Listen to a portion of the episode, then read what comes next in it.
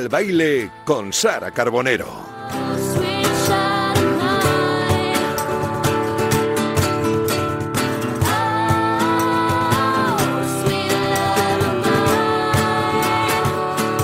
¿Qué tal? Muy buenas tardes. Un jueves más seguimos bailando y el protagonista de hoy yo sé que nos va a seguir muy bien el ritmo. Os recuerdo que cojáis papel y boli porque cuando acabe la entrevista vamos a tener la agenda cultural como todos los jueves con mi compañero José Luis Escarabajano que ya está por aquí y la sección del cierre del oyente, o sea que todavía estáis a tiempo de mandarnos la canción y la historia que queráis para poner el broche de oro al, al programa.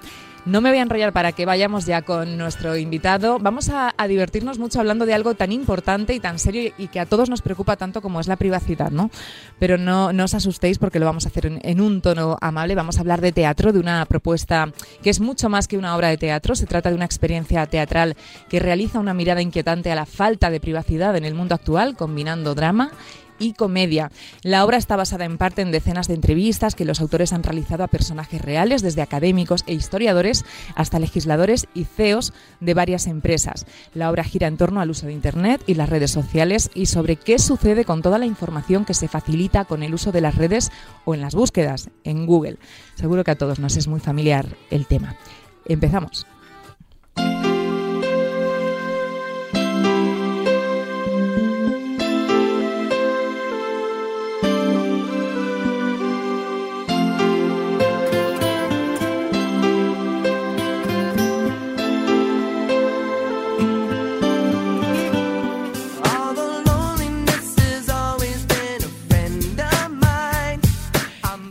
No os vayáis a pensar que es casualidad que arranquemos con esta canción. Yo creo que a nuestro invitado se le están yendo los pies, que lo estoy viendo.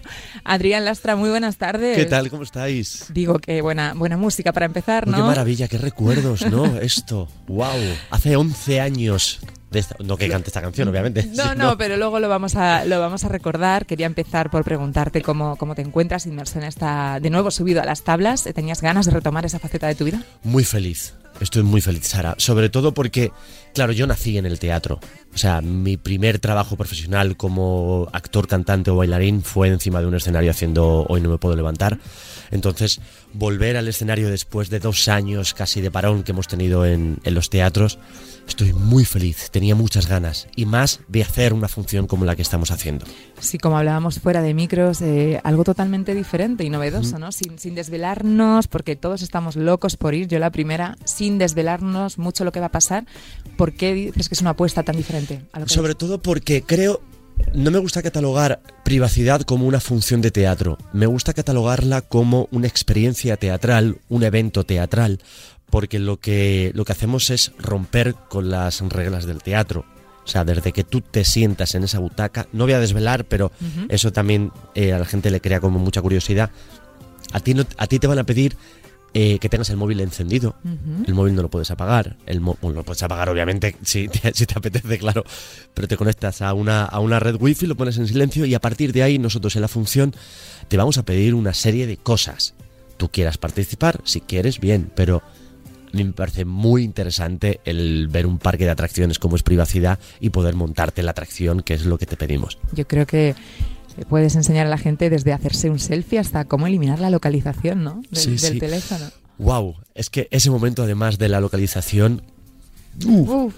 Sí, además. Asusta, asusta. Sí, asusta, asusta, asusta. y sobre todo se crean situaciones en el teatro que, claro. Ah, cuidado, que... por ejemplo, a ver, de, de, parejas y cosas de esas. Exactamente. Sabía que ibas por ahí. Claro, claro, porque eh, eh, hablamos de una cosa que se llama la metadata, uh -huh. que poca gente sabe lo que es. Yo no sabía, no Yo tenía no ni idea. Sé. No te voy a desvelar nada. O sea, bueno. hablamos de tanto de metadatas, hablamos de lo que es la, la privacidad que todo el mundo piensa que tiene, que a, a, mí me lo dice mucho en muchas entrevistas de como tú eres una persona pública Adrián tú cuelgas cosas en redes entonces tu vida eh, tu vida personal ya no tienes tanta privacidad y es que aunque yo no quiera colgar nada en redes sociales y subas una foto la subes a tu nube al iCloud tú piensas realmente que el iCloud es tuyo tuyo real 100% ya. Wow, déjame que dude muchas cosas déjame que dude si tienes yo que sé una rumba en casa si tienes uh, cositas que dices, oh, pues a lo mejor no es tan no, bueno no estamos todo. solos, ¿no? No, no. ¿Tú, ¿A ti te ha pasado alguna vez eso que a mí me ha pasado y le pasa a todo el mundo de estar hablando como estamos aquí tú y yo ni siquiera por teléfono, ¿no? Y de repente coges el teléfono y, y te aparece cosas relacionadas con esos temas de conversación, ¿no? Porque es la realidad. O sea, eh, lo hablábamos hace, con mis compañeros de, es que parece que te escuchan. No, no, sí te escuchan. O sea, ya quita, vamos a quitar la cosa esta de, es raro porque parece como que nos están vigilando. No, no, nosotros estamos siendo usados por algo que no nadie conoce o poca gente conoce. Yo no sé quién, quién es el que estará moviendo esos hilos, obviamente, pero sí lo que tú estás diciendo de que hablas de viajes o whatever, de lo que, lo que te apetezca o que te presentan una persona. A mí me pasaba cuando yo tenía la red social de Facebook, te presentaba una persona, habla qué tal. Mira, es eh, Pepito Pérez. Qué guay, qué tal, encantado, Blan. Te ibas a casa y tú te metías a Facebook y ponía persona que quizá conozcas, Pepito Pérez. Es como, güey, ¿cómo puede ser esta mandanga? Si yo, si no, si le acabo de conocer a este tipo ahora mismo, a esta tipa, pasa mucho. ¿Y, has descubierto alguna otra cosa más curiosa al hacer esta obra? ¿Había algo que tú no supieras que te ha enseñado privacidad de, todos estos temas? Hostia, sí, mira, lo que me ha enseñado es que... ¿Algo útil que nos sirva a todos? Eh, sí, que si quieres tener algo de privacidad real, si quieres estar vivo, mm, eh, vete del país, vete del mundo. Lo que te ha enseñado es que... Vete en una cueva. Exactamente, tú coges un saco de patatas, te vas al campo y te olvidas del teléfono y de todo ni, modo avión, o sea. No, no. Yo he aprendido que es. Creo que imposible llegar a tener una privacidad pura. Como cada uno la gente eh, quiere tener o desea tener, pero, pero es completamente imposible. Bueno, lo que pasa que hay que. entiendo que hay que mm, vivir con ello. No quiero decir lo que dices tú. Si eliges eh, tenerlo y usarlo y estar, hay que estar con todas las consecuencias. Yo, Sara, yo creo que lo que a ver, sería como muy romper y demás, y estamos hablando de, un trabajo casi o una plataforma para un montón de gente que es como Instagram o redes sociales o todo esto yo lo quitaba. ¿Todas las redes?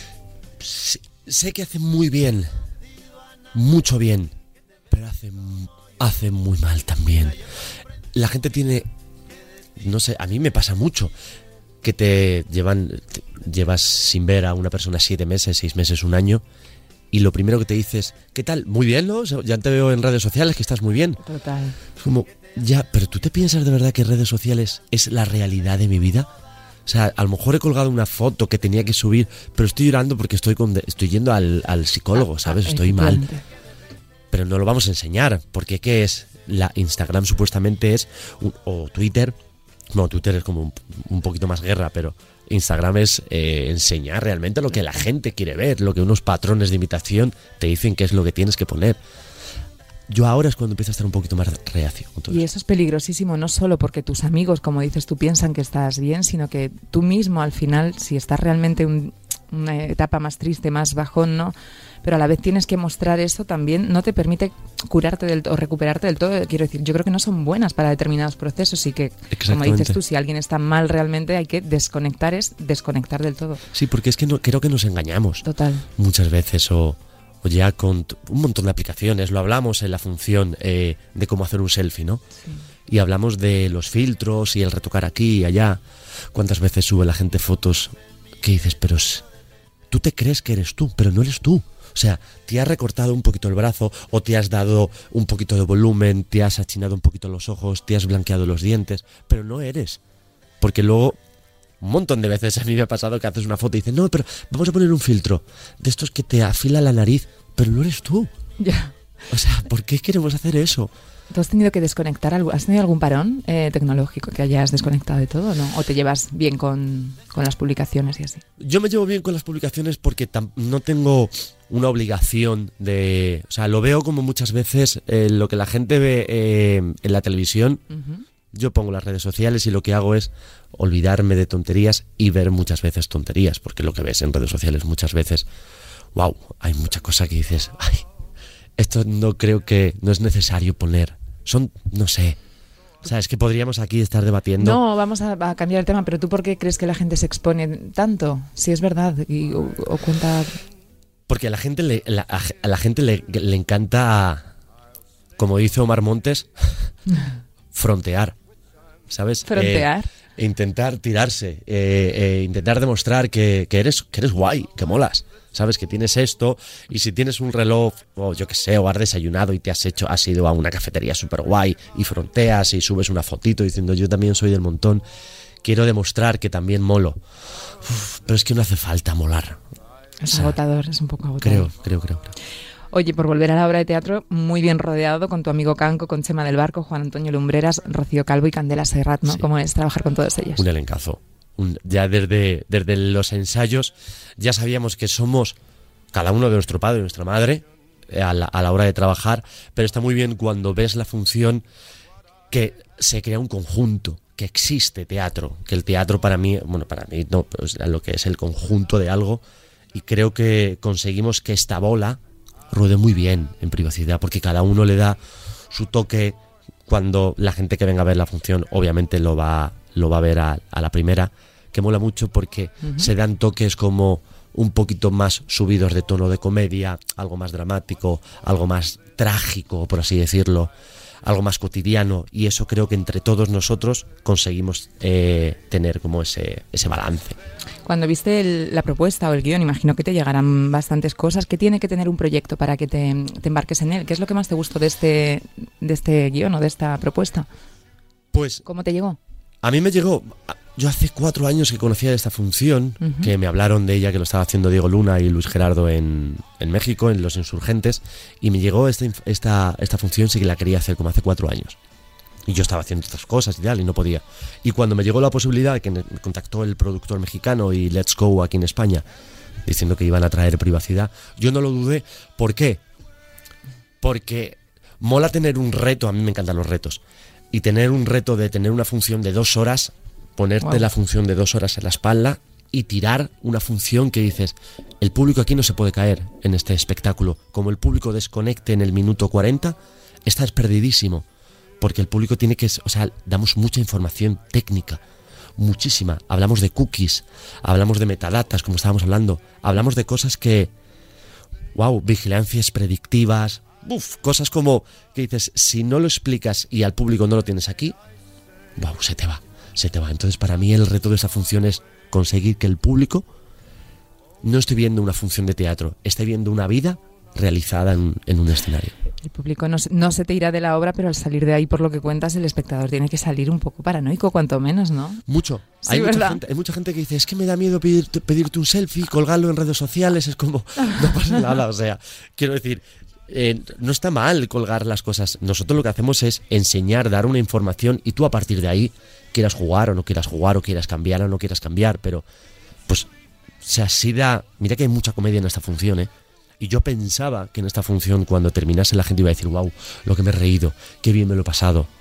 Y hay muchos que dicen que bien me lo he pasado, pero wow, te deja un pozo tanto en el estómago como en la cabeza de debatir de realmente quiénes somos. De, hecho, Claro. de hecho, esa pregunta se dice mucho en, en la función de eh, quiénes somos y quiénes queremos ser. Wow. De hecho, privacidad dice la experiencia teatral que sabe más de ti que tú de ella, ¿no? Ya para, para partir de, de esta Sí. base es como que todos entra- entraremos ahí.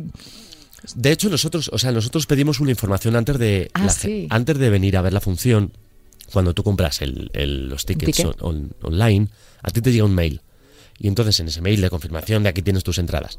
Y hay un momento, hay otro mail creo que se envía de si quieres participar en la función de una forma activa, te piden una, una serie de datos. Los datos son, oye, las redes sociales que más utilizas y el día que vas a venir a ver, a ver- a ver la función. ¿Qué sucede con esto? Que te puede llegar el regalo de poder participar de una forma muy activa en la función.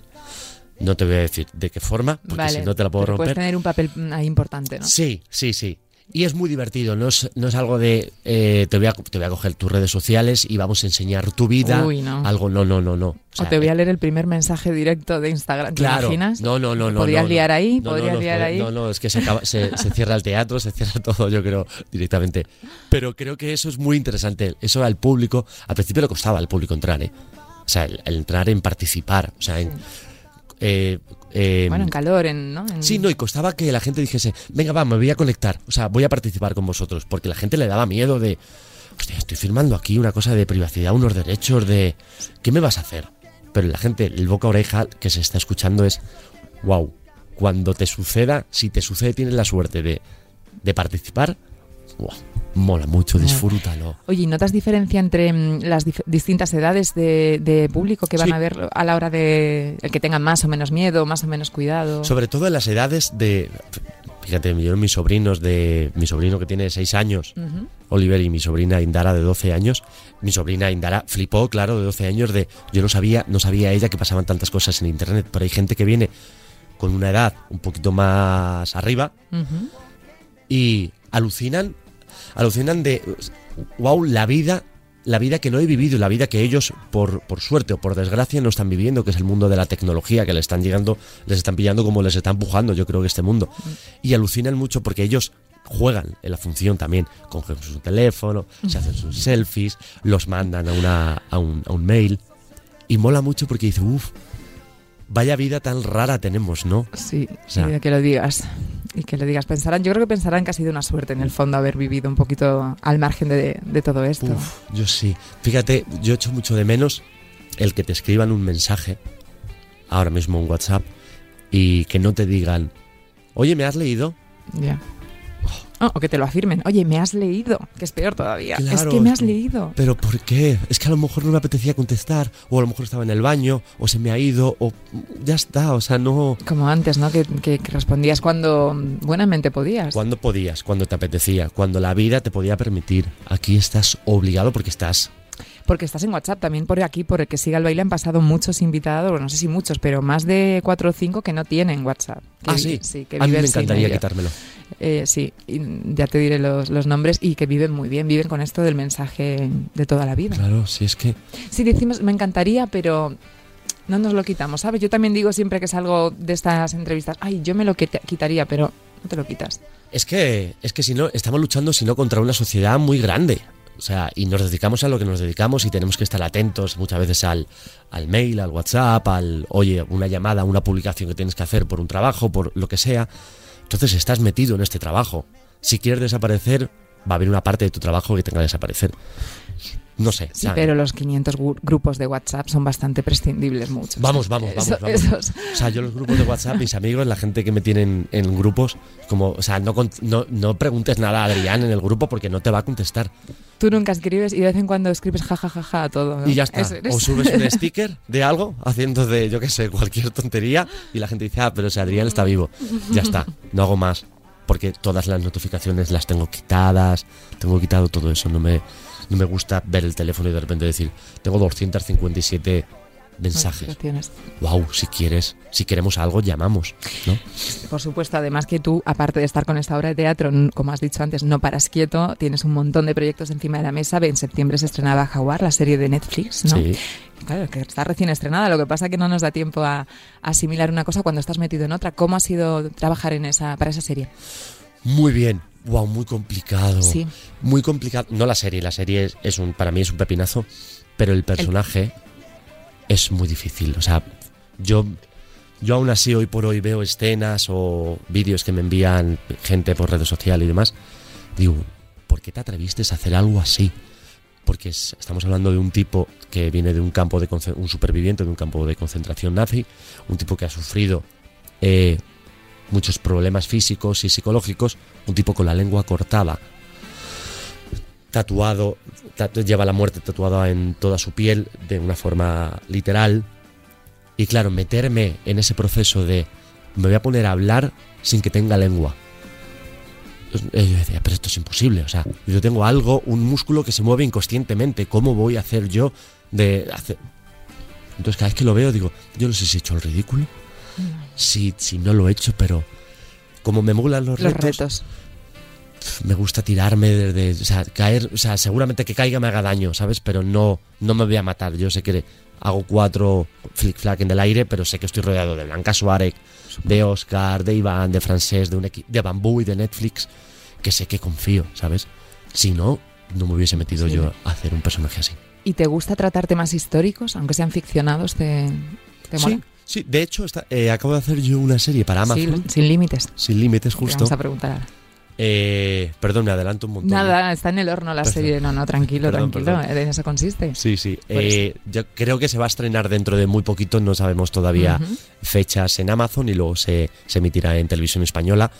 Estamos contando la, la vuelta de la vuelta al mundo de Magallanes y Elcano, con un elenco además maravilloso, con Rodrigo Santoro de, de Magallanes, Álvaro Morte del Cano, Sergio Pérez Mencheta, Pepo Nieto, Carlos Cuevas. Buah, un elencazo. Y además dirigido también por Simon West, que viene de hacer un, tiene una trayectoria, trayectoria de, yo que sé, ha hecho Con Air, Los Mercenarios, eh, Tomb Raider, el director de fotos, Elby Johnson, acaba de hacer eh, Cap- eh, Capitán América. Producciones muy grandes, muy grandes. Entonces, tengo muchas ganas de ver eso, cómo ha quedado, porque estábamos hablando. He visto alguna imagen y es de, wow, esto es Hollywood. Jo. Sí, sí, mola mucho. Mola mucho trabajar. Yo nunca había hecho trabajar el imaginario tanto, de trabajar con una pantalla verde, en este caso azul, un croma, y hacer que ves, y hacer que eres, y hacer que, pues eso, que eres un pirata, que tienes que luchar. Claro, yo soy un niño pequeño, Sí. entonces me encanta, me- o sea, niño pequeño de, de mente, claro, quiero decir. Entonces me encanta, me encanta Sí, poder que te encanta atreverte y, a- y- y descubrir ¿no? que todavía hay tanto por hacer tan, tan. Sí. diferente. Y disfrutar. Y disfrutar y pasártelo bien. Uh, que además venimos de una, de una rachita que se necesita más todavía. Te preguntaba antes al saludarte cómo habías vivido tú ese, ese parón, esa cuarentena, ¿no? ¿Cómo, ¿Cómo estuviste? ¿Cómo te sentiste? Si estuviste creativo, si de repente no. Pues mira, estuve creativo porque ¿Estuviste empecé, activo? empecé a tocar el piano en esa época. Porque venía también de, de un proyecto donde tenía que aprender una cosa, de un instrumento y demás. Y me compré un piano y empecé a, a tocar el piano y vi que se- no, se me daba, no se me daba mal. Y entonces estuve tres meses y medio dándole, dándole, dándole bastante, bastante fuerte. Pero estuve como muy tranquilo en el confinamiento. Y eso me, eso me, me agrada mucho, ¿sabes? Ujú. el, el haberte aguantado tú tres meses y medio. Sí.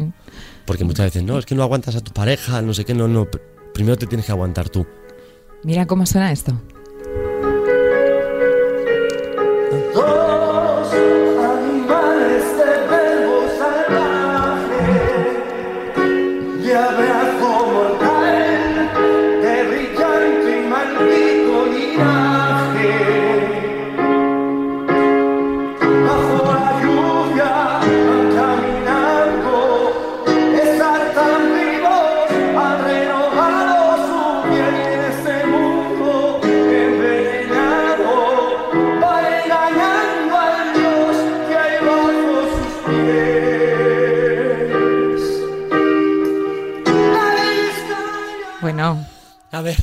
Mira, yo lo escucho un poco esto y me da una vergüenza pero que me muero. la cara que estás poniendo, pero tú esto está fenomenal. A ver, tú ya sabías tocar el piano. Que no, que no, que no, no, no, yo no tocaba nada el piano. Y además, mira que lo, lo escucho ahora, digo, uy, además, qué lento estás, qué mal estás, David, uy, uy, uy, qué vergüenza. Cuando escucho estas cosas de que me atrevo a subirlo a Instagram y luego lo veo con la distancia, digo, Adrián, tienes tan poca vergüenza, mira mi corazón, porque hago el ridículo. Que va, suena muy bien. Además que a ti cantarte te, también te encanta. De- vamos, es otra de tus Claro, vamos, claro. de tus cualidades, diría yo más.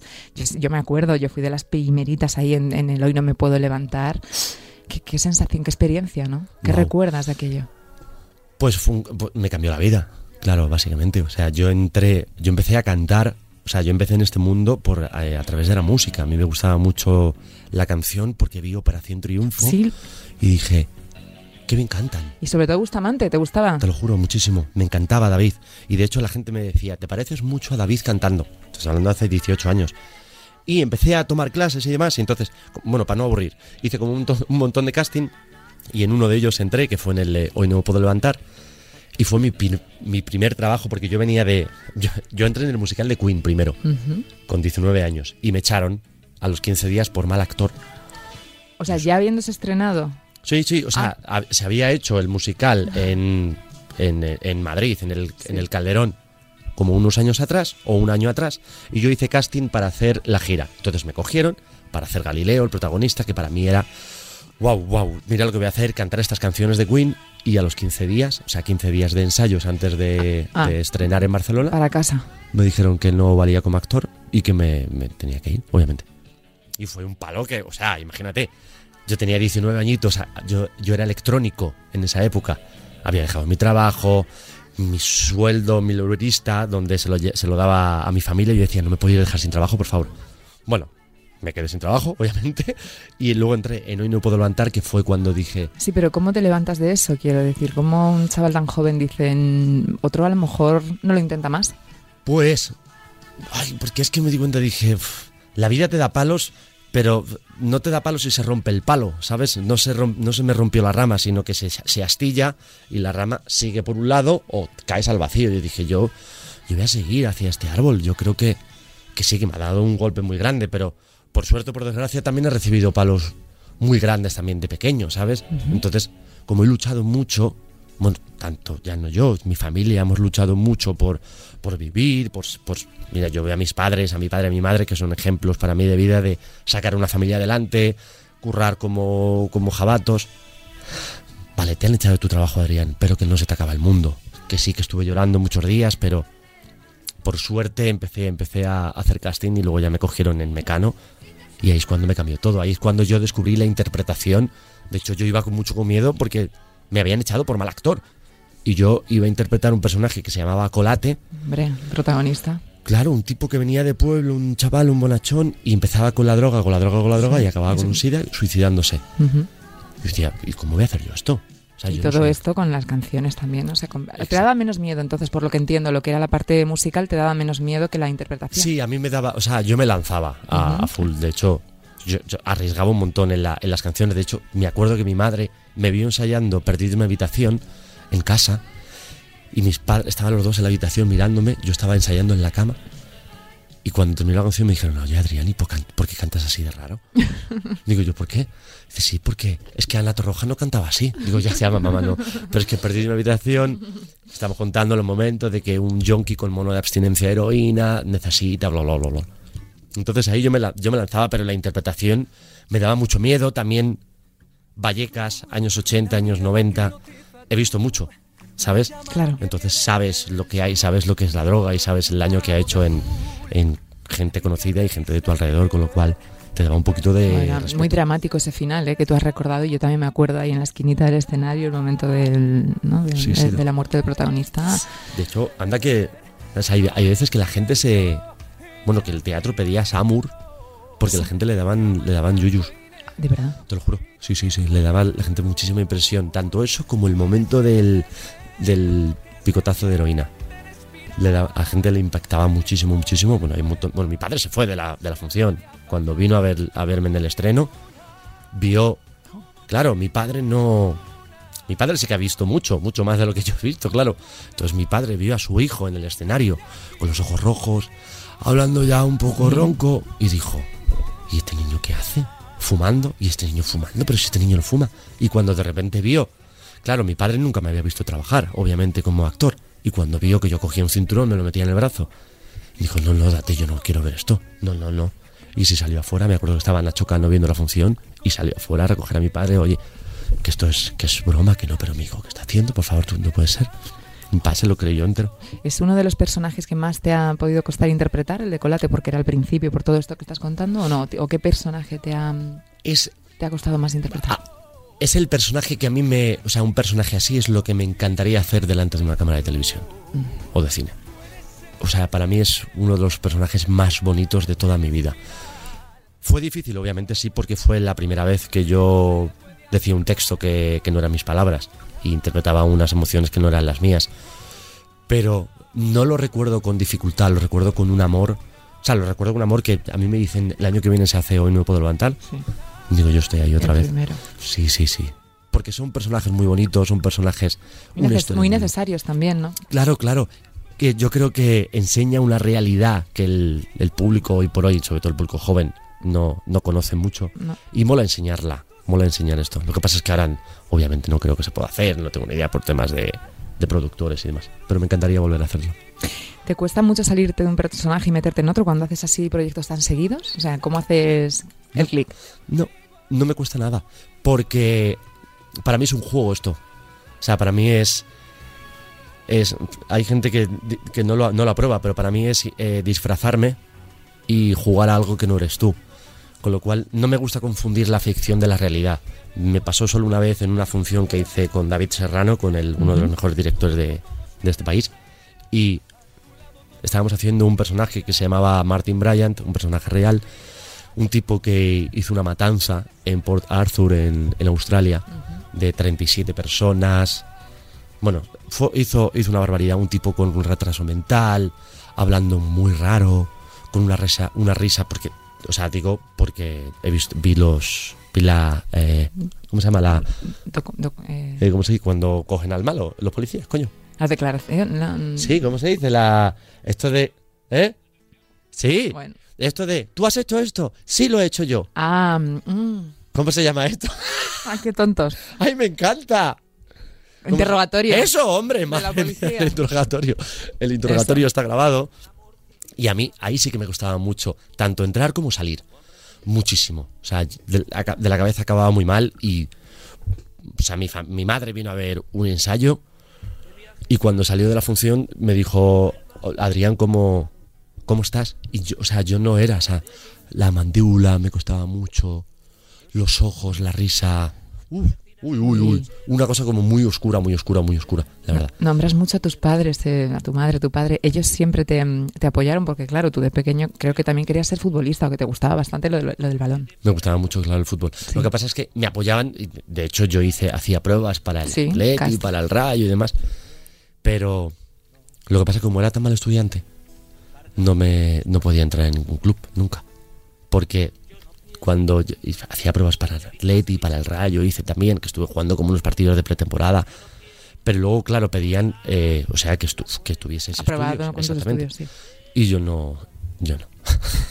yo era malísimo estudiando, o sea, yo Fíjate, pero porque claramente no te interesaba, digo, por, no, no por falta de, de- de aptitudes, porque solo hay que ver... No lo sé, yo ¿No? imagino que sí, imagino que sería porque no me interesaba eh, lo que me estaban dando, porque yo, o sea, yo iba al psicólogo, mi madre, me- o sea, mi, mi familia me llevaba al psicólogo de eh, no sé estudiar, no sé, no, te- no tengo retentiva, ¿sabes? De, bueno, sí, de memorizar las cosas. no podía, no podía. Y mira que enseñaron un montón de metodologías. Te, me decía, ¿te gusta la música? Sí, me gusta la música. ¿Te sabes las canciones? Sí, me las sé. Pues mira, grábate. Y yo, no, nada, nada, nada, nada, nada, nada, nada. Yo siempre decía, yo es que era muy tonto. y me decían, pues luego ya cuando ya eres No, mayor dices, no, lo que pasa es que, pues eso es algo que no te interesaba Claro. hacer. Pero en esa época, tonto no, pero diferente desde luego, dices, yo, soy- yo soy distinto. ¿no? Sí, sí, sí. O sea, obviamente, diferente, diferente era totalmente. Pero a lo que voy es, o sea, no podía jugar al fútbol ni podía hacer nada. De hecho, cuando yo terminé la ESO, me preguntó la persona con la que llega- lle- llevaba los, como mi tutor, eh, ¿tú qué quieres hacer, hacer Adrián? ¿Bachillerato, una carrera? Y decía, mira, mira, me han quedado nueve en cuarto de ESO. Las he sacado ahora recuperándolas todas. No me puedo meter en un bachillerato. No sé. No sé ni lo que quiero hacer. Yo quería estudiar audiovisuales porque me gustaban las cámaras de vídeo y, la, y arreglar televisores. Y me dijo, pues ya, pero es que no. Eso no va así. ¿Quieres ¿no? estudiar? De verdad, yo decía, no, no, es que yo quiero trabajar. Yo quiero hacer un oficio. Y entonces me, pude- me puse a estudiar un grado medio de equipos electrónicos de bajo consumo y a partir de ahí me puse a... Hacer casting y pruebas y, Exactamente. y hasta hoy, ni más ni menos. Oye, ¿tú qué consejo le podrías dar a, un- a alguien que esté ahora como estabas tú, con todo lo que ya sabes, con tu experiencia, con lo bueno, con lo malo, a, algún, a los chavales que quieran de verdad dedicarse a la interpretación, a la música, al espectáculo? Uf, ¿Tú para dar consejos? es que soy muy... yo- Ahora, todos a estudiar. No, no, o sea, no soy quien nunca yo para, para dar un consejo a nadie, pero una opinión mía Sí. es no te dejes llevar por lo que supuestamente te tiene que dar la fama. O sea, no te dejes llevar por lo que ahora mismo una serie triunfa como pon élite porque son chavales muy jóvenes. No te dejes llevar por eso, porque esa no es la realidad. La realidad es que si te gusta el teatro, te gusta la interpretación, tira para adelante como los de Alicante. Estudia o no estudies, haz lo que tú quieras, porque yo no estudié interpretación y llevo 17 años haciendo esto pero consigue un sueño, o sea, co- coge un sueño y vete por él. No es de, no vayas a por el sueño de la fama, el sueño de tener 20 millones de seguidores en Instagram, porque no te va a pasar. Quiero decir que esto es un golpe de suerte que tienen muy poquitas personas.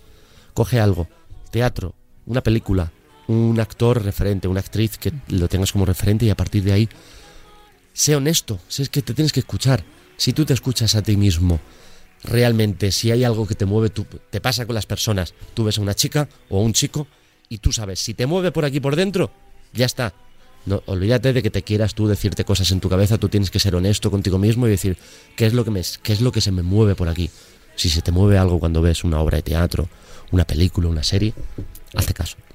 Hablas de fama, de series como Élite, de fenómenos que solo pasan una vez en la vida y claro, tengo que preguntarte por Velvet, porque a ti sí te pasó también, te volvió a tocar la, una serie maravillosa que, te, que te- de alguna manera también te puso ahí, ¿no? Te, te, expuso bastante Velvet y eso, y te- desde fuera parecía divertidísimo, no sé, los rodajes, ¿cómo recuerdas aquella etapa? ¿Qué supuso para ti?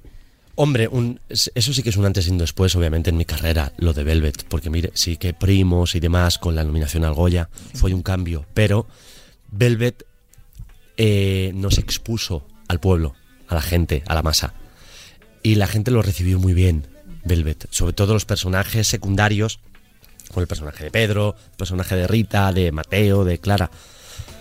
¡Wow! Era muy bonito ver el amor de las personas en la calle súper chulo. Y además, cuando haces un personaje que es un bonachón, la gente se piensa de verdad que es verdad que yo, verdad que yo soy un, soy un- muy buen tipo, pero, pero la gente se piensa Sí, que pero eres. ese era para comérselo. Era maravilloso. Sí, sí, ese personaje era muy bonito. Y molaba mucho los rodajes porque. Porque podías jugar, podías volar. O sea, era muy divertido rodar. Muy divertido. No era. No es una serie complicada. Sí que eran muchas horas de rodaje y todo lo que tú quieras, pero no deja de ser un trabajo normal y corriente. ¿Sabes? Que, que tienes que estar ahí unas horitas. Pero poder conectar con alguien real, como me pasaba con Cecilia, que creo que no me ha vuelto a pasar nunca más en- en, ¿Trabajando? trabajando. El conectar real con una persona y decir, o sea, tú me puedes quitar el texto que esta pareja funciona. O sea, porque nos queremos, nos amamos. O sea, nos tenemos que decir lo que nos tengamos que decir solo con los ojos. Y eso pasa muy poquitas veces. Muy en la vida pasa poco, pero en el trabajo menos aún, ¿sabes? Entonces era muy bonito de poder hacer, la verdad, Belvet. Qué bueno. Y has nombrado tú primos, y por supuesto te teníamos que preguntar por esa película de nuestras preferidas en la redacción. Ahí sí que imagino que de los rodajes más divertidos, ¿no? Sí. Y fíjate, pero para mí fue una terapia, primos, porque yo estaba viviendo una época personal muy parecida al personaje de José Miguel. Ay, qué pobre. Sí, lo estaba pasando muy mal. Porque estaba viviendo con una persona que era como muy celosa, bla, bla, entonces era como algo como no tan, eh, Sí, no tan extremo. como el primo José Miguel, que le hacían sentir que estaba enfermo, pero, pero sí de estas cosas que son como más tóxicas. Wow, y yo recuerdo la escena, no sé si os acordáis la escena del cementerio cuando está hablando King Gutiérrez, que está hablando su padre, y José Miguel coge una cochinilla. Que dice, si coge una cochinilla y la toco, Toña es mi dedo y... se- Teníamos que cortar todo el rato porque me decía Dani Arevalo, el primo. Me decía, primo, no llores. No puedes llorar, ¿vale? ¿Te emocionaba eso? Bueno, bueno, bueno. Entonces, Creo yo- que todos nos partimos de risa en ese momento. bueno, bueno, lo que yo. Bueno, tuvimos que parar el rodaje, ir a la caravana y hacer una terapia de grupo, decir, primo, ¿qué te pasa? Y es que estoy fatal porque yo no puedo hacer esto, porque yo veo el dedo y veo a mi pareja. Bueno, bueno, bueno, bueno, bueno, bueno. A tu pareja de verdad, claro. Sí, sí, era horroroso. O sea, muy bonito, ahora que lo veo desde fuera. Pero era, o sea, ese, ese día fue muy fuerte, pero también es que, o sea, ese rodaje fue increíble. También era mi primera película. Claro. Y te rodeas de esa gente, de, de, ese, de ese guion tan maravilloso, de ese pueblo en comillas, dos meses que estuvimos ahí, precioso. ¡Wow! Fue, fue increíble cuando hicimos lo de la cucaña, eso lo del palo, que lo hicimos real, que se organizó una cucaña real en el pueblo. Fue el momento del barco pirata, que realmente estábamos montados. Bueno, bueno, bueno. Y los vecinos alucinando, ¿no? Del pueblo, digo. en ese tiempo. Sí, pero era muy bonito porque eh, todos éramos del pueblo. O sea, nadie te miraba como, ah, mira, Forastero, actores, no es forastero. No, no, no, no, eras del pueblo. Íbamos a comer, a comer siempre al mismo bar siempre me comía mi cocido montañés, que es impresionante, por favor, ese cocido. Y nos trataban como, como unos más del pueblo. Entonces era maravilloso, era súper bonito. ¿Y te sigues sabiendo el, el baile de los Backstreet Primos? No sé, si- o sea, que- o sea, creo que sí, creo que lo podría llegar a, a recordar. Si lo veo una vez, digo, ah, sí, sí, sí, sí, cómo es. Si le preguntas a Raúl o aquí, me está claro que no, si menos a Raúl, que ese sí que bailaba. Madre mía, Raúl. Fatal. Uy, lo malo que era bailando. a una persona muy especial para mí, para Dani. Y, y Toña, que te quiero Qué bonito. No llores. No, no, no, llores, no, me no, llores. of mine. Esto es ensayo, de verdad.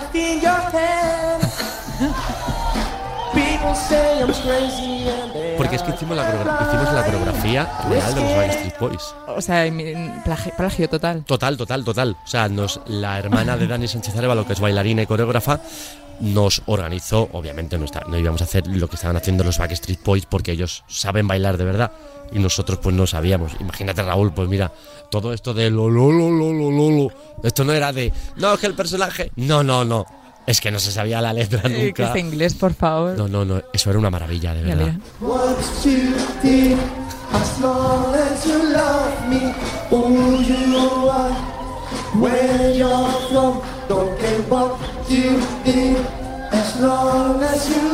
Suficiente. Qué fuerte, qué fuerte. Y es que lo hicimos en real, o sea, Dani, Dani organizó un concierto real con 400 personas en la plaza y bailamos y cantamos para 400 personas, con lo cual a mí me encantaba. Pero, o sea, yo lo que pasa es que yo no podía cantar como Adrián, yo tenía que cantar como, como Claro. el primo José Miguel. Pero yo decía, yo tengo unas ganas de hacer un concierto ahora mismo que me muero. Claro. De hecho, es que yo venía, había hecho eh, por primera vez en mi vida un concierto, bueno, una canción, canté en el Palacio de los Palacio de Congresos, Palacio de los Deportes, perdón, en el Wizzing ¿We de ahora. think de ahora? Canté Bienvenidos de Miguel Ríos de delante de 18.000 personas, con lo cual yo venía de esta adrenalina de yo quiero ser un cantante de rock and roll. Y veía 400 personas en una, en una plaza y yo esto es lo más grande que me ha pasado en mi vida, ¿sabes? Y tenía que parar los caballos. Y tenías que hacer el- ahí un poco el, el papel, ¿no? Totalmente, papel, sí, sí, sí. Oye, Adrián, de todo lo que has hecho, que esto es un repaso rápido porque no nos tendríamos aquí para estar hablando dos, dos días enteros, ¿qué es lo que más disfrutas de cine, televisión, las series? Sé que todo, pero decías que lo mejor sería interpretar un personaje como el de Colate en cine. No sé si hay alguna otra cosa que te apeteciera mucho hacer. Algún O sea, personaje. Tengo, tengo muchos sueños todavía que cumplir. ¿Qué? Muchísimos. Eh, es verdad que me gusta mucho. Me, me gusta mucho convertirme en un niño pequeño. O sea, me encanta el tema del- de la acción, de los superhéroes y demás. Eh, si me dices elige un personaje, no te lo diría. Porque no quiero tapar. Pues yo tengo, tengo varios personajes en mi cabeza, pero es como cuando vas a pedir un deseo en tu cumpleaños. Tú ese, tú ese deseo no, No lo dices en voz alta. Porque si no, no se cumple. Entonces, cuando haga ese personaje, quedaré. Tendremos otra entrevista y te diré, Sara, ¿te acuerdas de lo que me dijiste? Este era mi deseo, este era mi sueño. Tengo muchos que cumplir, pero como mi meta es dedicarme toda mi vida a esto. Ya está, es lo... O sea, ya está, que no es, no es poco, quiero decir, que es, es mucho. Yo quiero... Yo quiero ser Pepe Sacristán. Joder, aspira, bueno. todo- aspiro muy alto, No, pero pero digo por forma de ver el trabajo, por forma de ver la vida. sí, lo que es una carrera que a ti te inspira y te... Lo- y lo que es el oficio, para mí, el oficio del, del, del actor o de la actriz es Pepe Sacristán. No hay más, y más además este Referente, año. Total. Y mira que este año le, da- le dan el Goya de honor y todo. O sea, se- es un hombre que se merece todo, es un hombre que... O sea, es mayor, Pepe. Sea, que ya tiene unos añitos. Y nosotros estábamos rodando todos, parábamos el rodaje y nos sentábamos en las sillas, descansábamos. Nada. Siempre de pie, en su sitio, siempre en primera, con su café, su botellita de agua y la de... Wow, lo que tenemos que aprender. Qué bonito muchísimo. eso. Hablas de los Goya, este año no bailas ni, ni nada en la gala. Nos gustó mucho, ¿eh? Ah, pero ¿Disfrutaste? Mucho. Y mira que yo he hecho ya lo de los Goya. Varios años. Sí, bastantes añitos. Como he hecho, habré hecho como cuatro, cuatro o cinco shows en los Goya. Creo que el que más disfruté fue el claqué con, con Daniel Rovira. Porque eso sí que era un reto cuando me llamó Dani y me dijo, oye Adri, te aprendemos claqué y nos hacemos una coreo con John O'Brien. Decía, uff, o sea, estamos hablando de palabras mayores, no es hacer un número musical que haces así y haces una pirueta y parece que... No, no, es que tiene que sonar. Es que si no suena la percu, no suena. Para mí fu- fue, fue de las, de las más bonitas que yo recuerdo en, en los Goya. Pero este año no lo haré. Porque por suerte estaré en privacidad. Estarás en privacidad, claro, porque yo te iba a decir que en Madrid podemos verte en el Teatro Marquina hasta el 19 de diciembre y luego continuáis por Vamos el a resto de España. Exacta. No, no. Aquí, en Madrid. Ah, ¿siempre en Madrid? Sí. No, o sea, yo creo que están viendo como unas informaciones de, a lo mejor para, cap- para captar al público, ¿eh? pero no, los- no, no tengo ni idea. Si es para eso, ya lo he roto. Es- creo- yo estoy diciendo en todos que estamos temporada larga en Madrid, en el Marquina, que no es... Tienes hasta el 19 de diciembre Ah, para, vale. para vernos. Vale. O sea, tienes lo que tú quieres que nosotros aguantemos en Madrid. Claro. Si hay público, aguantamos. Si no hay público, tendremos que volar como las gaviotas. Claro. Seguro que hasta los Goya vais a estar ahí porque vamos, tiene, tiene un pintón. Yo ya te he dicho, este fin de o el siguiente me apuntas ahí, me apuntas la primera. Y te tengo, no te puedo dejar irte de este estudio aunque estemos terminando sin preguntarte por la experiencia de dar las campanadas en Times Square, que tú has Uh. hecho de todo. Es que esto es una caja de sorpresas. Es una- yo es que soy un multiusos, de verdad. Es ecléctico. En serio, en serio. no puedo fue muy bonito. Mm, Porque era porque yo iba a hacer Mira quién baila. Y primero, sí, primero me cogieron para hacer Mira quién baila en Estados Unidos y me ofrecieron el, el dar las campanadas o el fin de año, porque allí no, allí no hay campanadas en, en Nueva York. Claro. ¿Tú has estado allí en Nochevieja? No, nunca. ¡Wow! Hay que ir, ¿no? Es una película. O sea, no puede, no, no, yo nunca te diría, vete a Times a pasar el Nochevieja porque vas a sufrir. Estamos hablando de cientos de miles de personas desde las 12 de la mañana haciendo cola, no haciendo cola, sino quedándose en su sitio para que no se lo quiten, para ver las actuaciones en directo y para ver esa bola gigante bajando con esa cuenta atrás.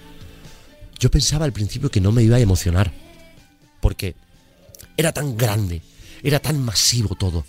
Yo haciendo de, de, de reportero, yo no lo había hecho nunca en mi vida, con un pinganillo, que te decían, Adrián, tienes que dar paso ahora a Boston. Y yo. y entonces yo me, me ponía como en una actitud de... Y además coletillas como... Así es. Pues yo decía, no, no, no. no. Así es que mi querido. Hostia, que yo me, me daba muchísima vergüenza. Y como lo veía todo como tan grande, tan de película, yo decía, no me voy a emocionar. O sea, bajó esa bola. Bueno, bueno, bueno, lo que pude llorar, Dios mío, de mi vida y mi corazón. Fue muy bonito. Es que es. Es que lo tienes que vivir. Si lo puedes vivir una vez en tu vida, de dar las campanadas, no de estar en, en Times, porque la gente, de hecho, muchas veces la gente va con dodotis. ¿Eh? ¿Por qué no puede ir al baño? Claro, porque tú entras a Times, pero tú no puedes salir. Si sales ya no puedes, no vuelves a entrar en Times. Porque cierran Times Ya, ya. Square. Entonces, no es de. No, claro. "Mm, Yo entro, no puedes decir, oye, que es que he salido a hacer pipí, ahora vuelvo a entrar. No, no.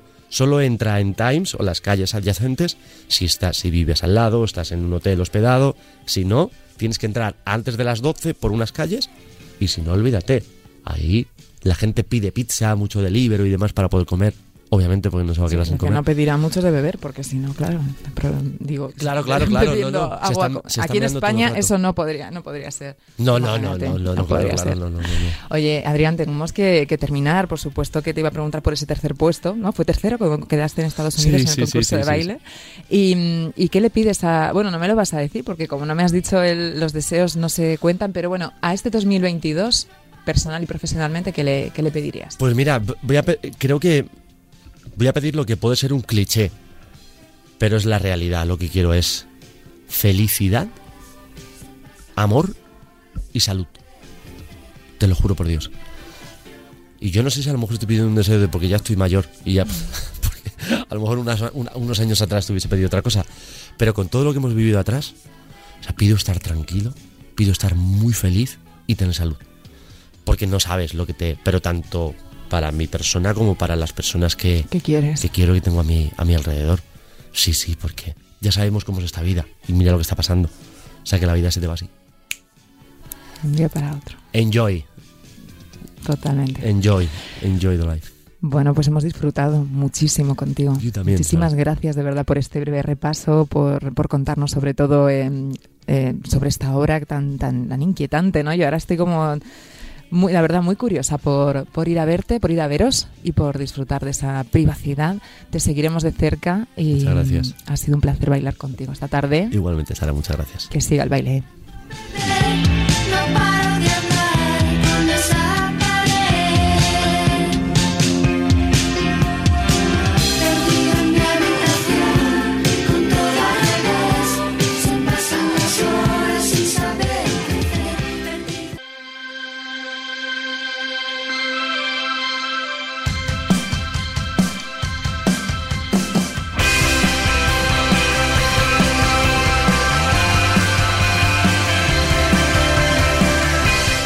Bueno, vamos ya con la agenda versión express. Te pido perdón, José Luis. ¿Qué me vas a pedir perdón después de David. escuchar una entrevista maravillosa con Nos Adrián hemos Lastra? quedado con poquito tiempo, Vamos. pero cuéntanos, por favor, qué podemos hacer este fin. Esquemáticamente os cuento porque ahí tenemos muchas cosas. En cuanto a música, hoy mismo jueves eh, tenemos una cita con Perales, con José Luis Perales en Barcelona en su gira despedida.